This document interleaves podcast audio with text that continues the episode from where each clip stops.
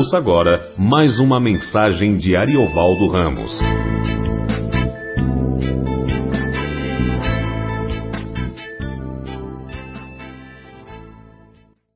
Estamos no capítulo 12.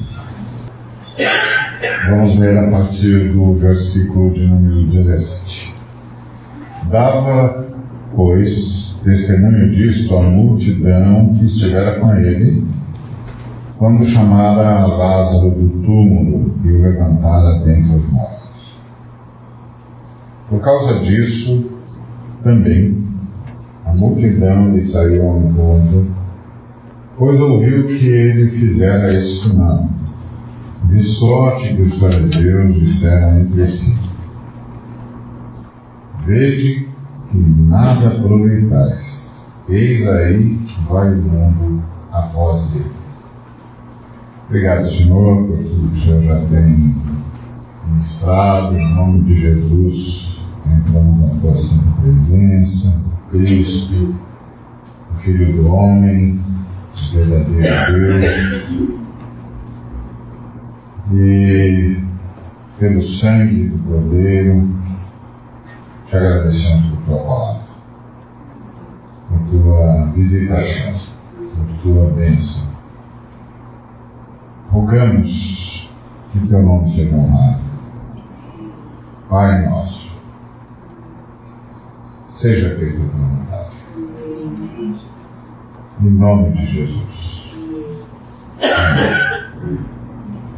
Muito bom. É, esse texto, esses textos do capítulo 2 de João são muito sugestivos, né? Cada vez que a gente lê, salta aos olhos da gente coisas que o Senhor viveu, ensinou, e isso é muito rico. Bom, é, nós estamos perto da entrada triunfal de Jesus, que é Jesus entrando para não sair mais da mesma forma que entrou. E e aí o povo começa a saudá-lo, é o povo pobre, são os angajosos, é o povo uh, sem esperança, sem perspectiva, que vê em Jesus a sua única redenção, sua esperança. Messias de Israel. Uh, um dentre nós. Deus é, é, é extraordinário. Eu me lembro que ele estava numa reunião lá com o, o, pessoal do Reino Padilha, lá com o Reino Padilha na Argentina, essas, essas semanas passadas aí. E, e aí um irmãozinho estava dando estudo, um bom, bom estudo, diga-se passagem, e ele começou a perguntar ah, qual era a voz dos pobres. E eu disse: os pobres só têm uma voz, Deus. Ninguém mais fala com eles. Só Deus. O Deus de Abraão, de Isaac de Jacó é o Deus dos escravos. O Deus dos miseráveis. Como disse o faraó, quando Moisés conversou com ele e disse: ah, O Deus dos Hebreus nos apareceu. O faraó disse: Os Hebreus, os escravos? Nunca ouvi falar desse Deus. Quem é que ouve falar de um Deus de escravos? Quem é que ouve falar de um Deus de pobres? Deus de miseráveis, angajosos? Ninguém. Um Deus de escravos não, não é mencionado. Porque os olhos da maioria dos seres humanos está na riqueza humana, ou o que a gente chama de riqueza humana. É, na verdade, uh, não é nada, porque Jesus falou ao povo de Laodiceia que se achava muito rico, uma igreja, uma igreja. Mais próxima dos apóstolos do que nós, uma igreja que se achava muito rica. E que provavelmente era mesmo, precursora da, da prosperidade, não é? E ela se achava muito rica, tinha muitas posses e tal, enfim, essas coisas. E Jesus disse: Você é pobre, miserável, cego e. É, então, o que Deus chama de pobre é o que a gente chama de rico.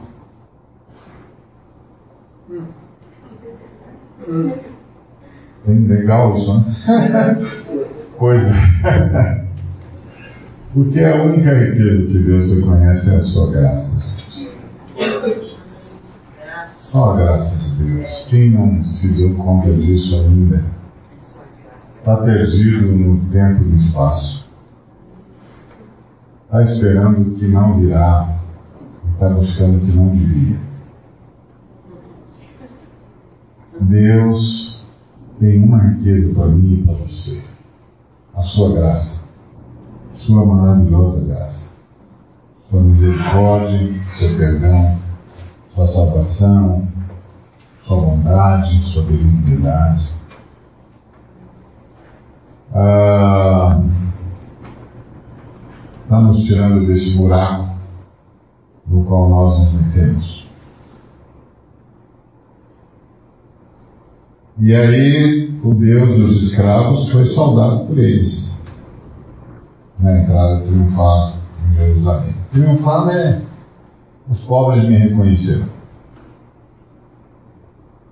Eles reconheceram que eu sou o Messias deles, que eu sou o Salvador deles,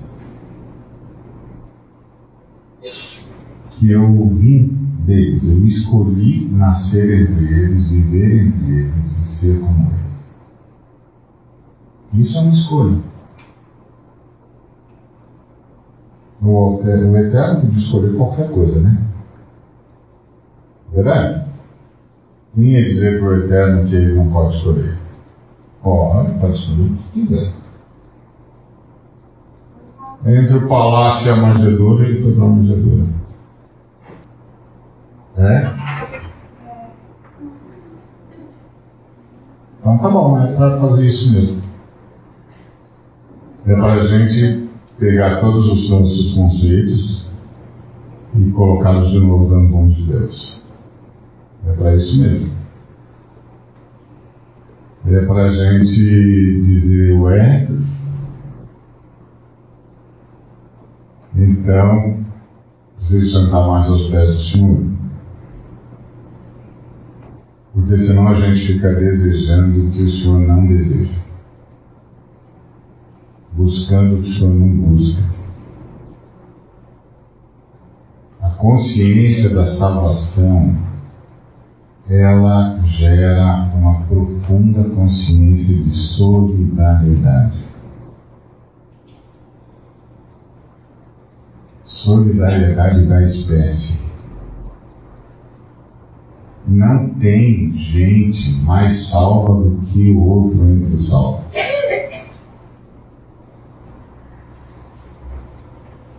E não tem gente melhor do que o outro entre os seres humanos. O mundo jaz no maligno.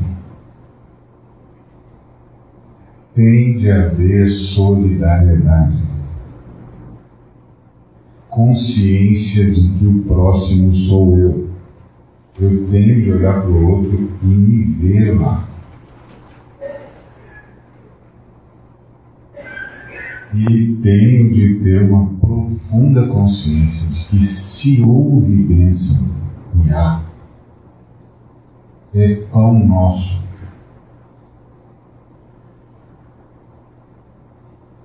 É para ser repartido. É para ser distribuído. É pão nosso. E todos nós que oramos a oração do Pão Nosso, nos oferecemos para ser de Deus. Por meio de quem Deus vai abençoar todas as pessoas. Nós não temos, nós que seguimos o Senhor Jesus, não temos noção de propriedade. Nada é nosso. Tudo é do Senhor e tudo que é do Senhor é para todos nós. É solidariedade, é comunhão, é comunidade, é partilha. Por isso o Senhor é Deus dos que tem necessidade, que tem consciência de necessidade. É o Deus dos escravos. Deus dos hebreus, os escravos. A Bíblia é o único livro escrito a partir dos escravos. Não tem história escrita por escravo. Só a Bíblia. Não tem história escrita pelos pobres, só a Bíblia. Não tem história escrita pelos que foram mortos, pelos que viveram, viveram fugindo, viveram como nômades. Só a Bíblia. Os apóstolos, os escritores do Novo Testamento, eles viveram fugindo.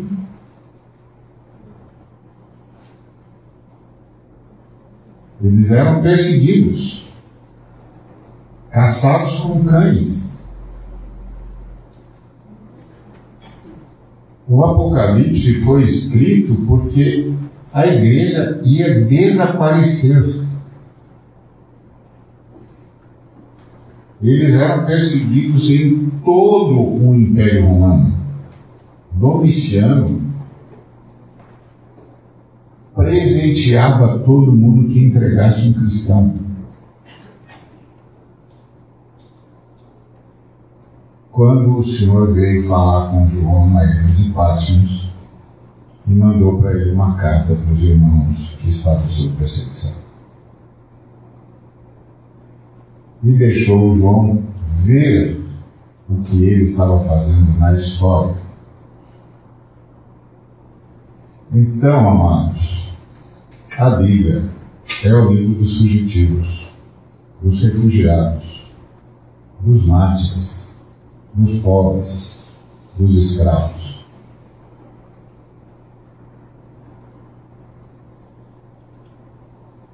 Se eu gosto, se eu não gosto,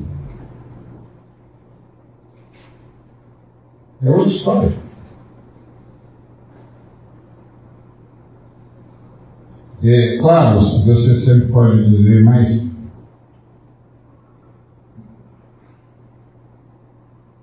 a glória do templo de Salomão, a riqueza de Salomão, tudo isso desapareceu. A história de Israel é a história de um povo que foi crescendo e quando pensou que ia se tornar hegemônico, a mão de Deus pesou sobre eles e foram diminuindo de novo. Até só sobrar um remanescente. Porque eles tinham uma missão. Missão de salvação. Tinham de trazer o Messias para dentro da história. Então, Deus dos Hebreus estava e osso. Por isso, o Deus dos Hebreus foi saudado pelos miseráveis. Aqui, esse pessoal que cantava Osana é tudo miserável. Os pobres, os pares, os grandes é, pais da igreja, Justino Marte, Próprio, e tanto, é tudo escravo. Todos escravos. subjugados pelos romanos, fugindo,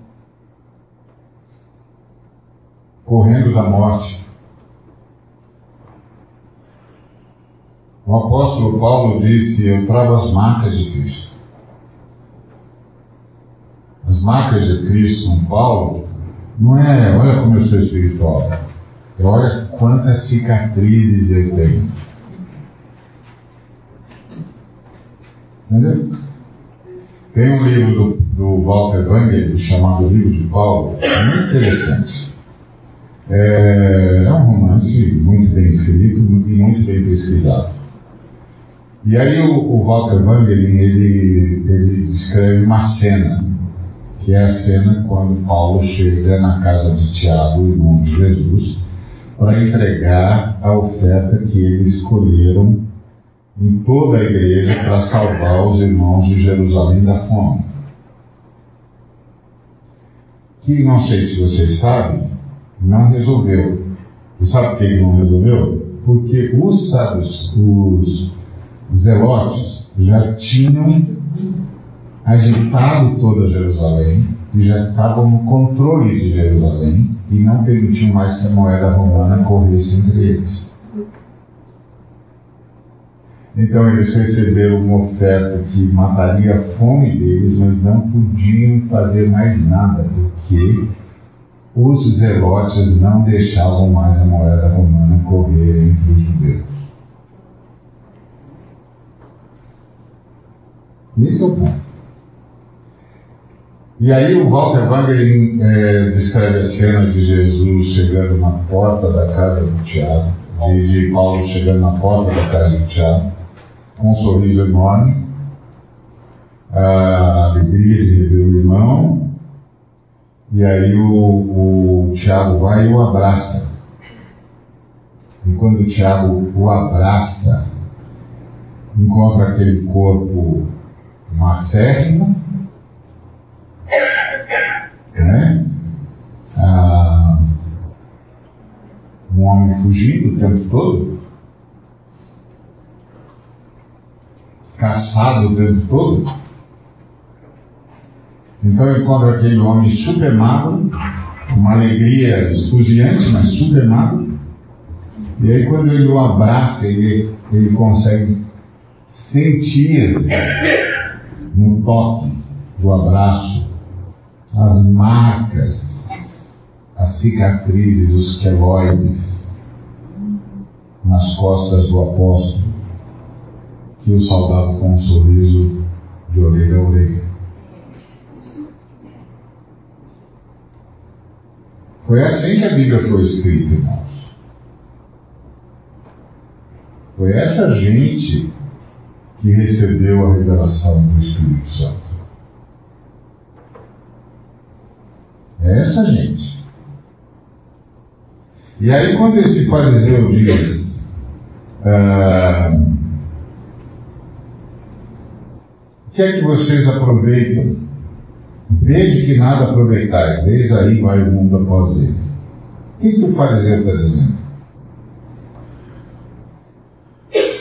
O fariseu, como vocês nós já vimos no, no, na nossa conversa anterior, os fariseus entenderam que Jesus era o Messias.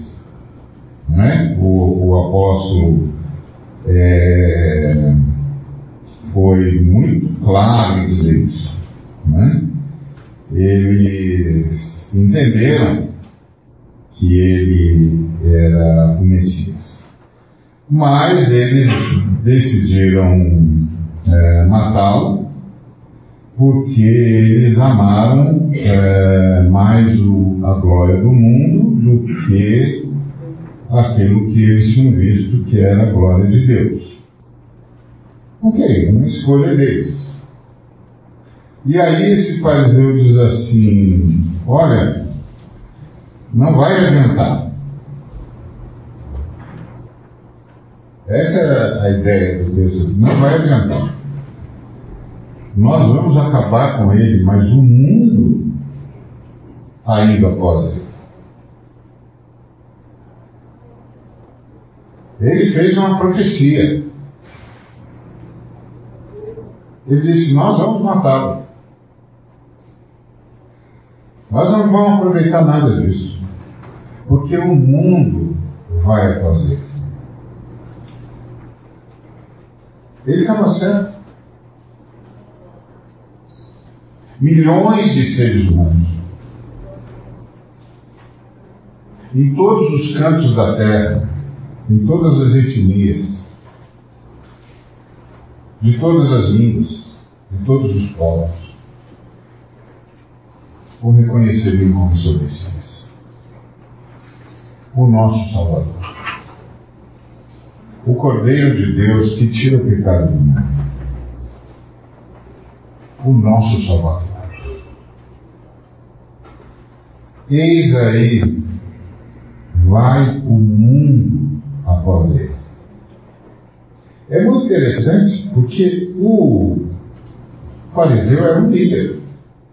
Ele fazia parte da, da liderança de Israel, o Sinério, os saduceus, é, que era a classe sacerdotal, o, eles mesmos, que eram os grandes líderes das sinagogas, porque o, a fé judaica estava dividida em dois poderes: o poder do templo e o poder das sinagogas. O templo era dominado pelos saduceus, a classe sacerdotal, e as sinagogas eram dominadas pelos fariseus, que eram os grandes mestres. Então eles disputavam a hegemonia da fé judaica. Porque a fé judaica sofreu um grande golpe quando Nabucodonosor invadiu Israel, na verdade Judá, já no sul. E ele levou os, os judeus cativos, porque você tem que lembrar, você, você abre a Bíblia e você lê os judeus, e aí você pensa, ah, os judeus, porque para nós todos são judeus. Mas na Bíblia, os judeus eram o pessoal da região sul. Pessoal da Judéia, onde ficava Jerusalém. Então eles eram judeus, os da tribo de Judá. Jesus, por exemplo, era judeu, porque ele era da tribo de Judá por adoção. É certo? Quando José adotou Jesus como seu primogênito, Jesus mudou da tribo de Levi para tribo de Judá, onde se tornou judeu. Porque você sabe que Jesus só pôde cumprir a profecia de ser judeu porque José o adotou como primogênito. Porque Maria era prima de Isabel, que era da, da tribo de Levi. Porque Lucas 1,5 diz que eh, Isabel era das filhas de Arão, era da tribo de Levi. Então Jesus tem uma mãe da tribo de Levi e é adotado por um descendente direto de Davi.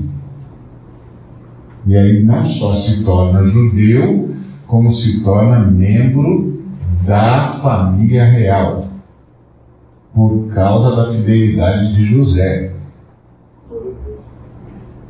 Tá certo? Ou seja, Deus arriscou tudo. Deus arriscou tudo.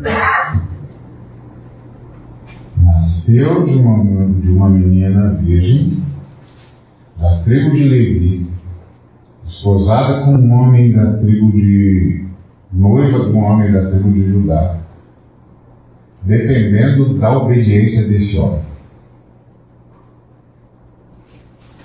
Que tinha a favor dele a lei de Moisés. Ele podia usar a lei de Moisés e repudiar Maria.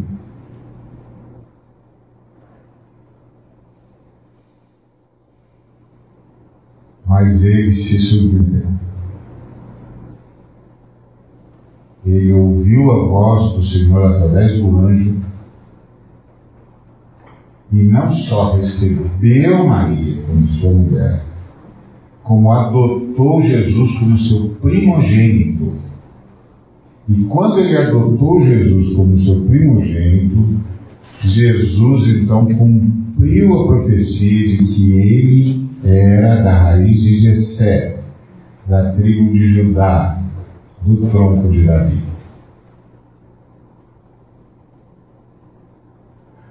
O nível de esvaziamento na Trindade. Olha o nível de esvaziamento na Trindade. O quanto a Trindade abriu mão da sua glória para vir buscar os seres humanos. Para vir nos buscar. E aí Jesus nasce nessa família empobrecida, embora filha de Davi, mas a dinastia de Davi já era, não tinha mais nada, tinha apenas a memória. O próprio José era um homem lá, um judeu que morava na Galileia.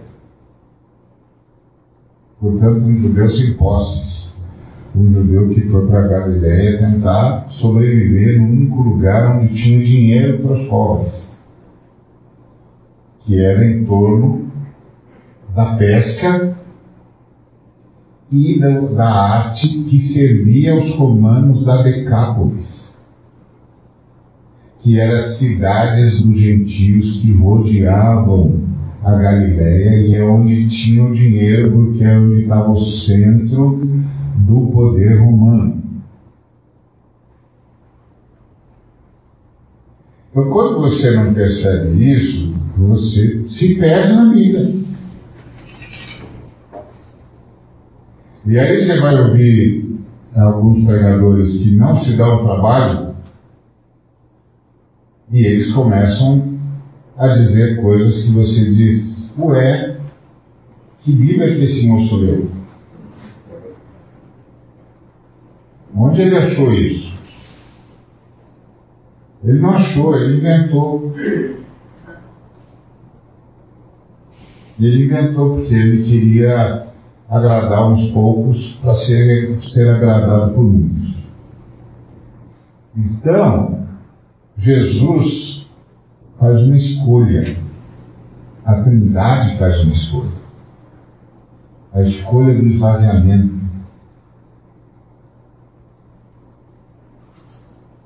A escolha do esvaziamento. Por isso que essa é a nossa escolha a escolha do esvaziamento, da partilha, da solidariedade, da bondade, da benignidade, porque esta é a escolha de Deus. Foi o que o apóstolo Paulo nos disse pelo Espírito Santo. Tenham em vocês o mesmo sentimento que há em Deus, que houve em Cristo, que sendo Deus abriu mão das suas prerrogativas divinas e se esvaziou. E se tornou servo e foi achado em figura humana e se humilhou. E foi obediente até a morte, em morte de cruz. Por isso, isso é a escolha de Deus. Deus escolheu o esvaziamento nós também. Nós também. Escolhemos o esvaziamento, a partilha, a solidariedade, a misericórdia, a bondade, o perdão. Porque essa é a escolha de Deus. O nosso Deus. O Deus dos escravos o Deus dos miseráveis, o Deus dos que têm consciência da sua morte espiritual, da angústia do ser humano. Como disse o Mário Vargas Llosa, a vida é vivida num mar de lágrimas, num vale de lágrimas. Então Deus se esvaziou para vir nos arrancar dessas lágrimas que nós mesmos trouxemos para nós.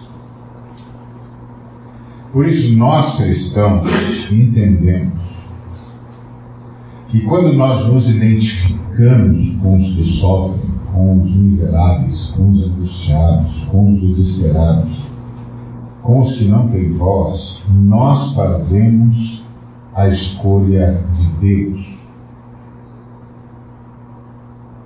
que abandonou a sua glória para vir nos buscar na nossa miserabilidade, na nossa dor, na nossa angústia, na nossa desobediência e na nossa rebeldia.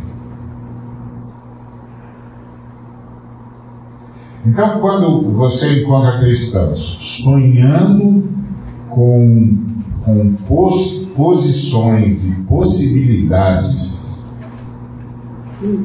ah, nesse mundo que está morto sob a influência do maligno, é alguma coisa errada. Tem alguma coisa errada. Porque essa não é a escolha de Deus.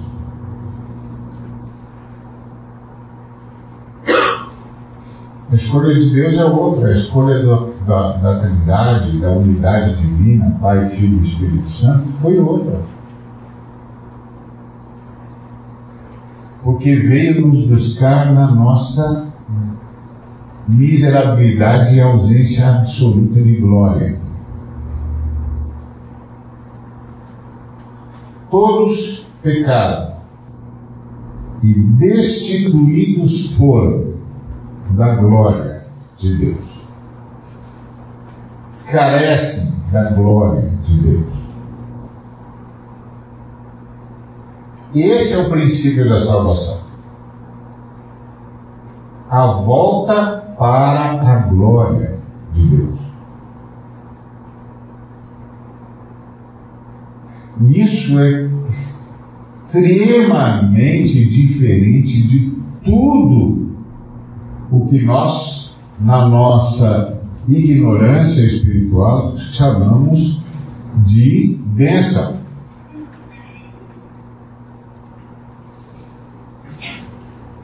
A glória de Deus é outra.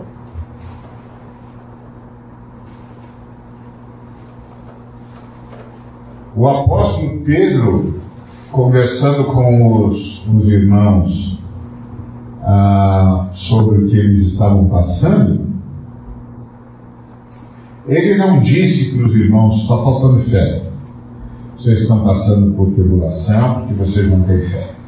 Vocês estão passando por angústia porque vocês não têm fé. Que vocês não conseguem decretar, vocês não conseguem ordenar, vocês não conseguem simplesmente dizer eu ordeno em nome de Jesus. Vocês não, vocês não têm fé. Não, ele não disse isso. Ele disse: convém que entremos no reino de Deus por meio de muita tribulação. Oxe. Por isso que ninguém gosta muito de ler Pedro. Você quase não vê sermão sobre Pedro. Ele só vai para Paulo porque fica na teologia.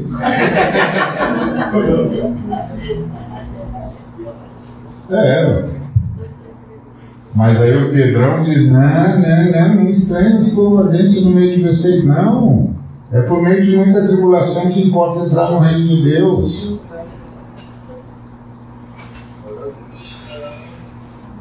Não estranha isso não. Vocês estão estranhando por quê?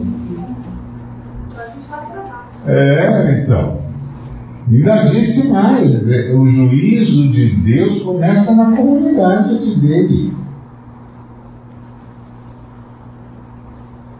A comunidade dele é a primeira a sentir que está tudo errado. O segredo é a palavra desse fariseu que profetizou sem se dar conta. Eis aí o mundo, eis aí vai o mundo após ele. Que mundo? o mundo dos pobres, o mundo dos andrajosos, o mundo dos miseráveis. E esse pobre aqui tem duas conotações. Uma é a conotação da miséria mesmo, como nós conhecemos, e outra é a conotação da consciência da miséria espiritual. Quem não tem consciência da sua miséria espiritual não, vai, não é cristão. Não é cristão. Não existe cristão altivo. Não existe cristão ativo. Não existe. Não é cristão. Os cristãos sabem da miséria do homem.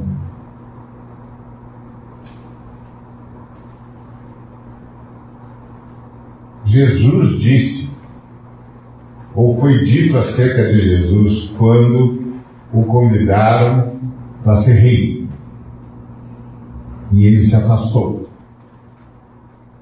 E a, o motivo pelo qual ele se afastou é uma das frases mais impressionantes da Escritura. Ele disse, o texto diz, Jesus se afastou porque não confiava nos homens. Porque ninguém precisava dizer para ele quem eram os homens.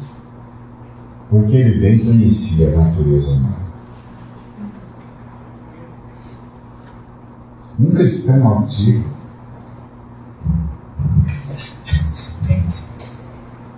não. Não. Aí, onde está relatado esse texto aí? Qual? Aquele está em Mateus, eu não, depois eu acho o endereço você, mas é quando Jesus termina de multiplicar os pães, logo depois os caras querem fazer o rei. E aí a resposta dele foi lapidar. Na verdade, o texto, o evangelista fala sobre, e diz assim: ele se afastou porque ele não confiava neles. Porque ninguém precisava dizer para ele o que era o homem, porque ele bem conhecia a natureza humana. Então, é, é assustador, né? Então, o cristão, ele sabe, nós sabemos isso. Da nossa miserabilidade espiritual.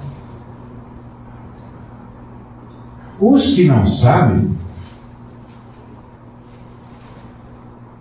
de duas ou não são cristãos, ou se afastaram da presença do Espírito Santo.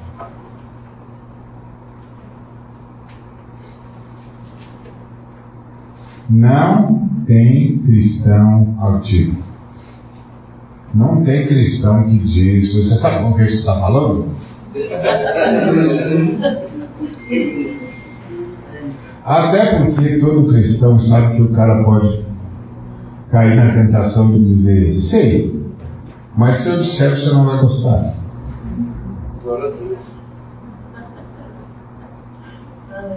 Eu sei com quem estou falando, mas se eu disser você não vai gostar.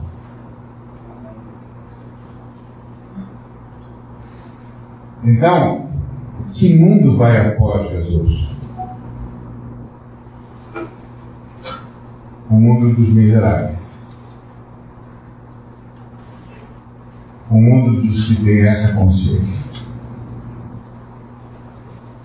De que tem alguma coisa errada na humanidade, profundamente errada na humanidade. Que tem alguma coisa profundamente errada no mundo que tem alguma coisa profundamente errada nos seres humanos. Que os seres humanos precisam se arrepender. Que a humanidade tem de se arrepender. Que esse jeito de viver dos seres humanos está profundamente errado. Profundamente errado. Que isso ofende Deus. Isso ofende Deus. Está errado. O individualismo, o egoísmo, o egocentrismo, a ausência de carinho para com o outro, de, de, de, solidariedade, de responsabilidade para com o outro, de, de não olhar para o outro e ver-se no outro, ofende Deus.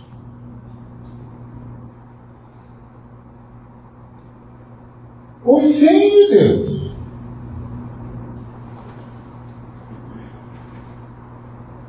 É um absurdo. Hoje eu estava falando num, num, num, programa que eu estou fazendo dominicalmente na, na internet chamado Palavra de Pastor. Eu estava dizendo, amar a Deus acima de todas as coisas é cuidar da criação de Deus. É cuidar daqueles, daqueles e daquilo que Deus criou. Não é ficar mandando beijinho para Deus. Eu lembro uma vez que fui pregar numa igreja, tinha uma senhora que cantou antes de mim, e cantou, e cantou, e cantou, e cantou, e cantou, e cantou, e cantou. E foi, foi, foi, cantou muito. E aí, entre uma e outra música, ela mandava beijinhos para Jesus Cristo. E eu assim, oh, Jesus amado, eu vou pregar depois, Jesus. O que, eu falo? O que, eu faço? depois de tanto beijo que o senhor recebeu. Mas era o máximo. Ela terminava de cantar beijinhos para Jesus. Jesus é maravilhoso. Eu dizia, mas é mesmo, mas eu nunca consegui ver o sonho desse jeito. Eu estou aqui me sentindo o, o, o zero à esquerda. Por quê? Eu nem sabia que o senhor era desse tipo que gostava de tanto beijo assim. Ai, meu Deus. Até porque o cara que beijou o senhor matou o senhor. É, foi uma beijoca mortal. Mas era tudo beijinhos para Jesus, beijinhos para Jesus, beijinhos para Jesus. E aí fui eu pregar. Ó oh, irmãos, depois dessa festa, de tanto beijo, não sei o que dizer. E aí brinquei com o pastor que tinha me convidado e disse, aprontou comigo, não foi?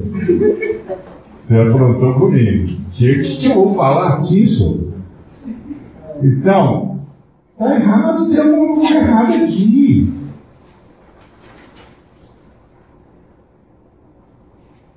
Então, o fariseu está certo na sua profecia é, não pensada, essas invasões de Deus na história.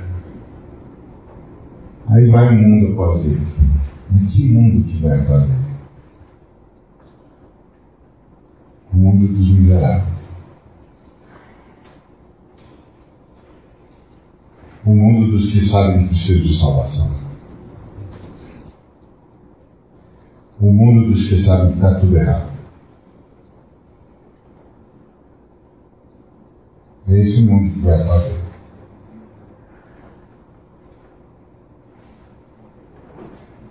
E isso é uma coisa para a gente guardar no coração. A gente. Eu estava em, em em Amatanda, era no, no interior do Moçambique, no meio de uma aldeia, e o, o irmão foi me levar na feira. Eu cheguei na feira e era uma batalha contra as moscas. E e tinha de tudo, inclusive ratos, para comer.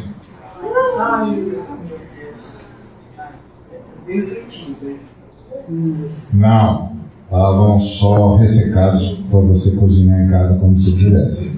Você que perguntou. Podia. Perdeu uma chance. É na Matanga, interior do Moçambique, centro-norte, na região do Sofala.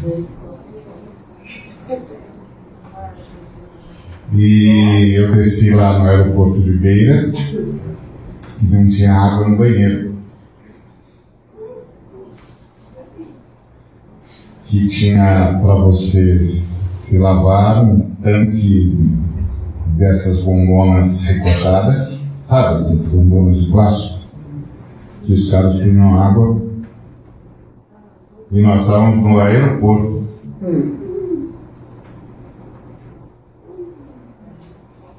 Tem alguma coisa errada no mundo, não tem? Tem.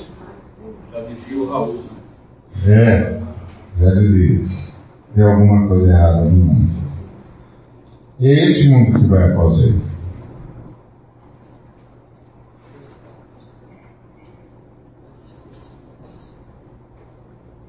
E aqueles que se dão conta da miserabilidade humana. O problema é que nós transformamos a miserabilidade humana na consciência de que está doendo em mim.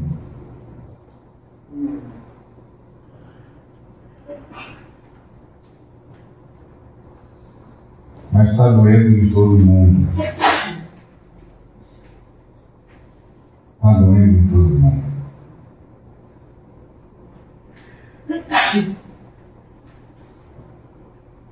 E aqueles que podiam ajudar a mitigar a dor e não ajudam, não podem se dizer cristãos.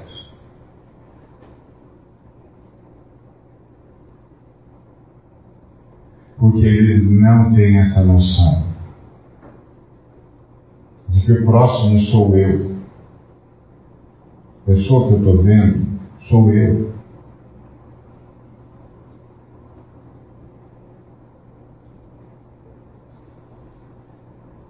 não é o outro. O outro é um conceito grego. O conceito judaico-cristão é o próximo. Quem foi o próximo daquele que estava jogado na beira da estrada? Resposta do mestre da lei: aquele que usou de misericórdia para com ele.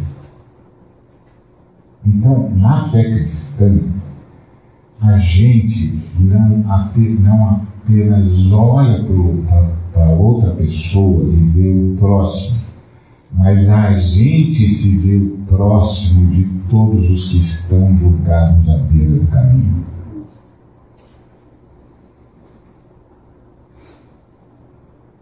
É esse mundo que vai após Jesus.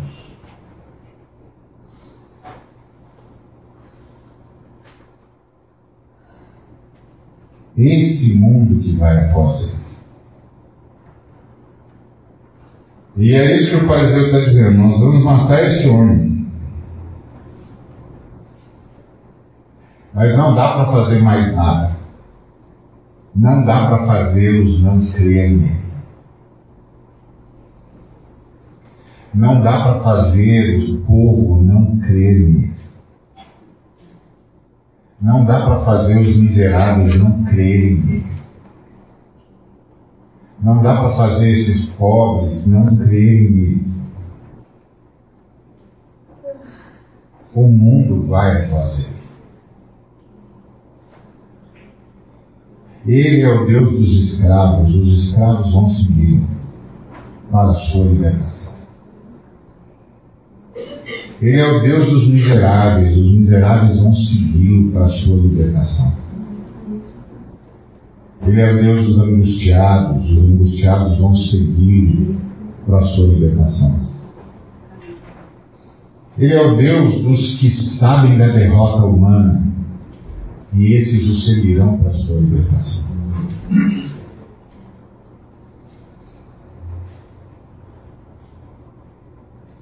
Essa é a bênção cristã.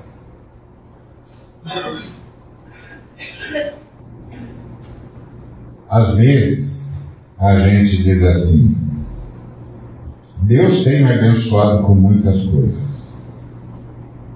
Não é verdade. Deus tem me permitido distribuir muito das suas coisas.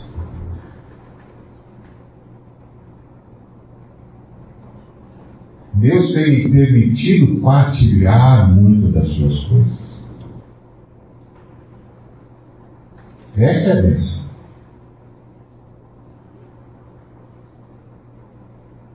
A bênção da partilha. A bênção da entrega. A bênção do esvaziamento. Da doação. Do abraço do consolo, da partilha.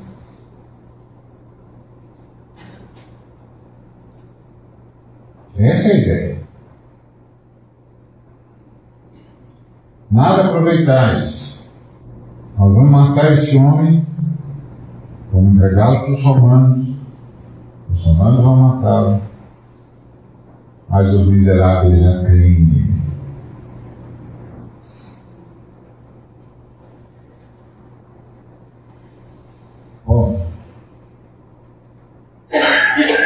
me lembro que uma vez eu assisti um filme do Clint Eastwood. Era um filme muito interessante, porque ele era um, um pastor pistoleiro. No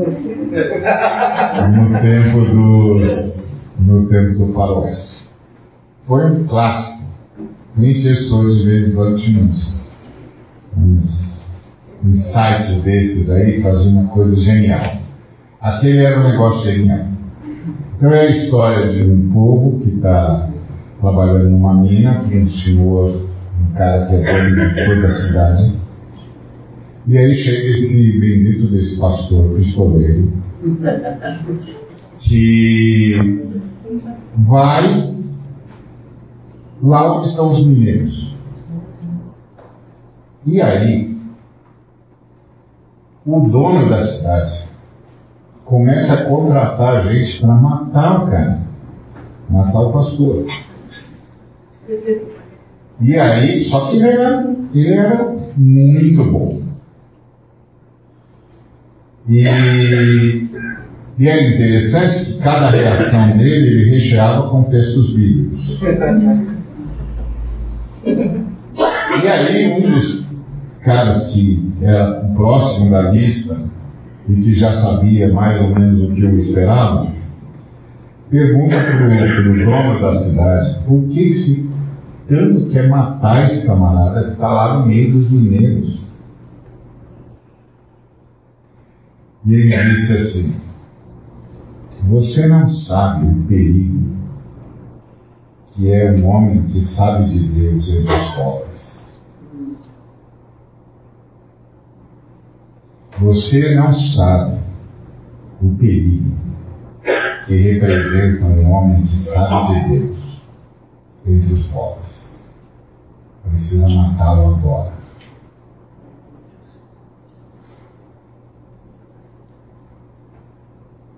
Eis aí, vai o mundo após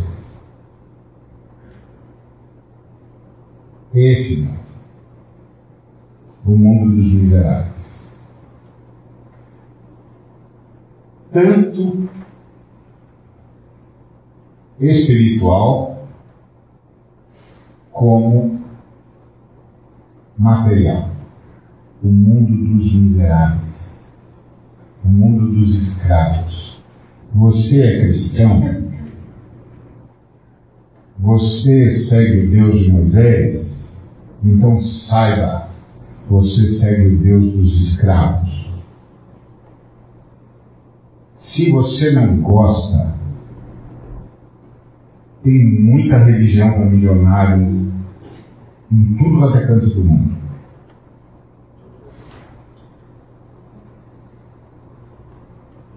Você não gosta de ser servo, filho do Deus dos escravos, então você não leu a Bíblia.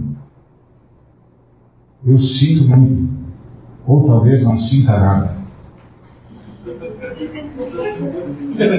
Mas o fato é, é o que Faraó disse para Moisés: Eu não sei quem é esse Deus. Eu nunca ouvi falar dele. Claro, é o Deus dos estranhos.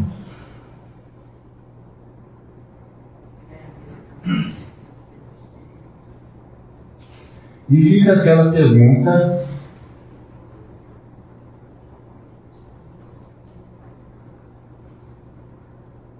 Faz quantos anos mesmo vocês são escravos? 400 anos. E o seu Deus apareceu agora e disse para vocês irem para o deserto?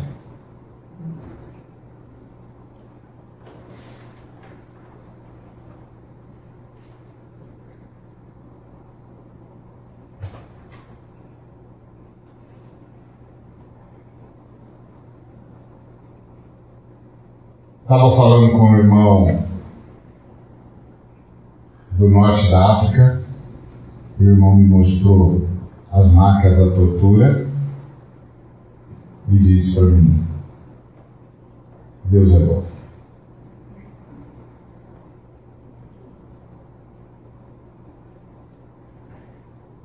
E aí vai o mundo após ele.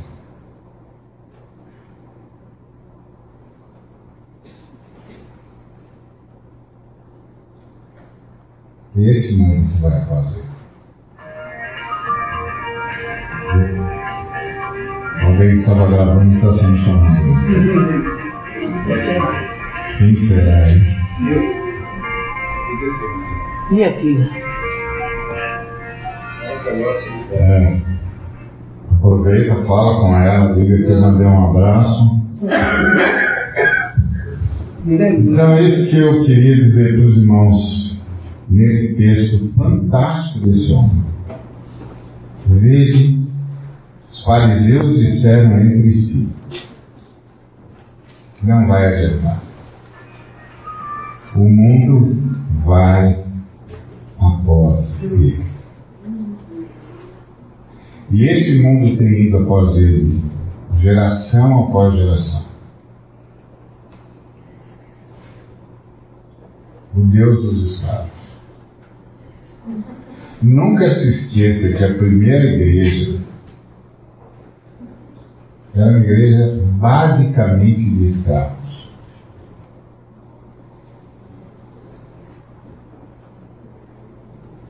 Nunca se esqueça disso. Então, isso que eu queria é, dizer para você, e aqui terminamos. Qual é a lição de casa? A lição de casa é: quem é o meu Deus?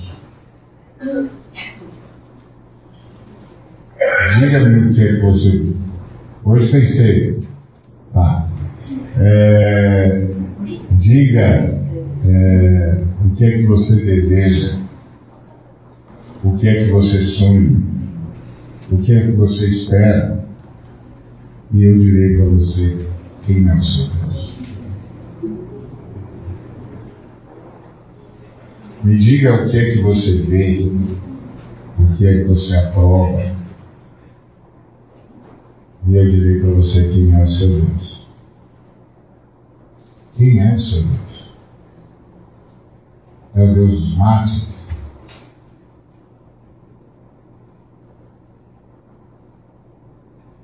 Quem é o seu Deus?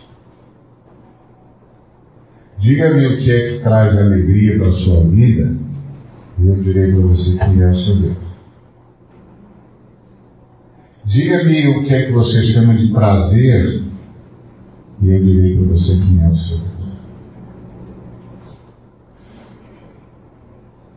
Diga-me o que você chama de bênção, e eu direi para você quem é o seu Deus. Diga-me o que você chama de realização pessoal, realização humana, e eu direi para você quem é o seu Deus. Quem é o seu Deus? Você está nesse mundo que vai após ele? Você estaria lá no meio dos andrajosos? dizendo, Osana, bendito que vem em nome do Senhor?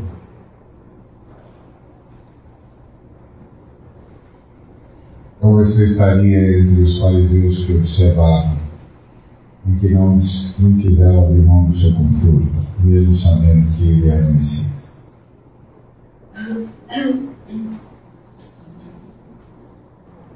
Essa é a nossa lição de casa todo dia. Quem é o Deus a quem eu digo adorar?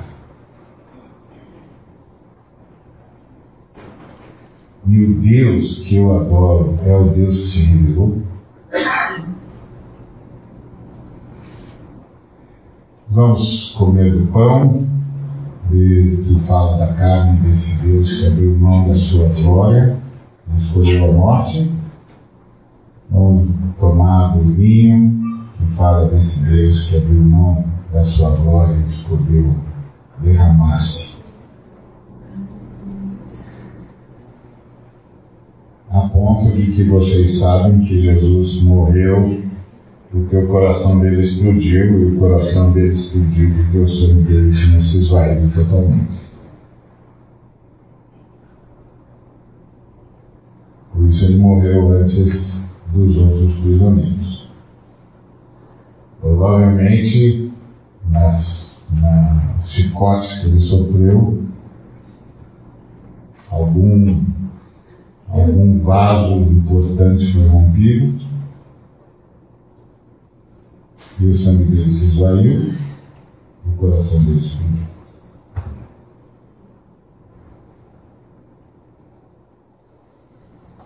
Esse é o nosso Deus.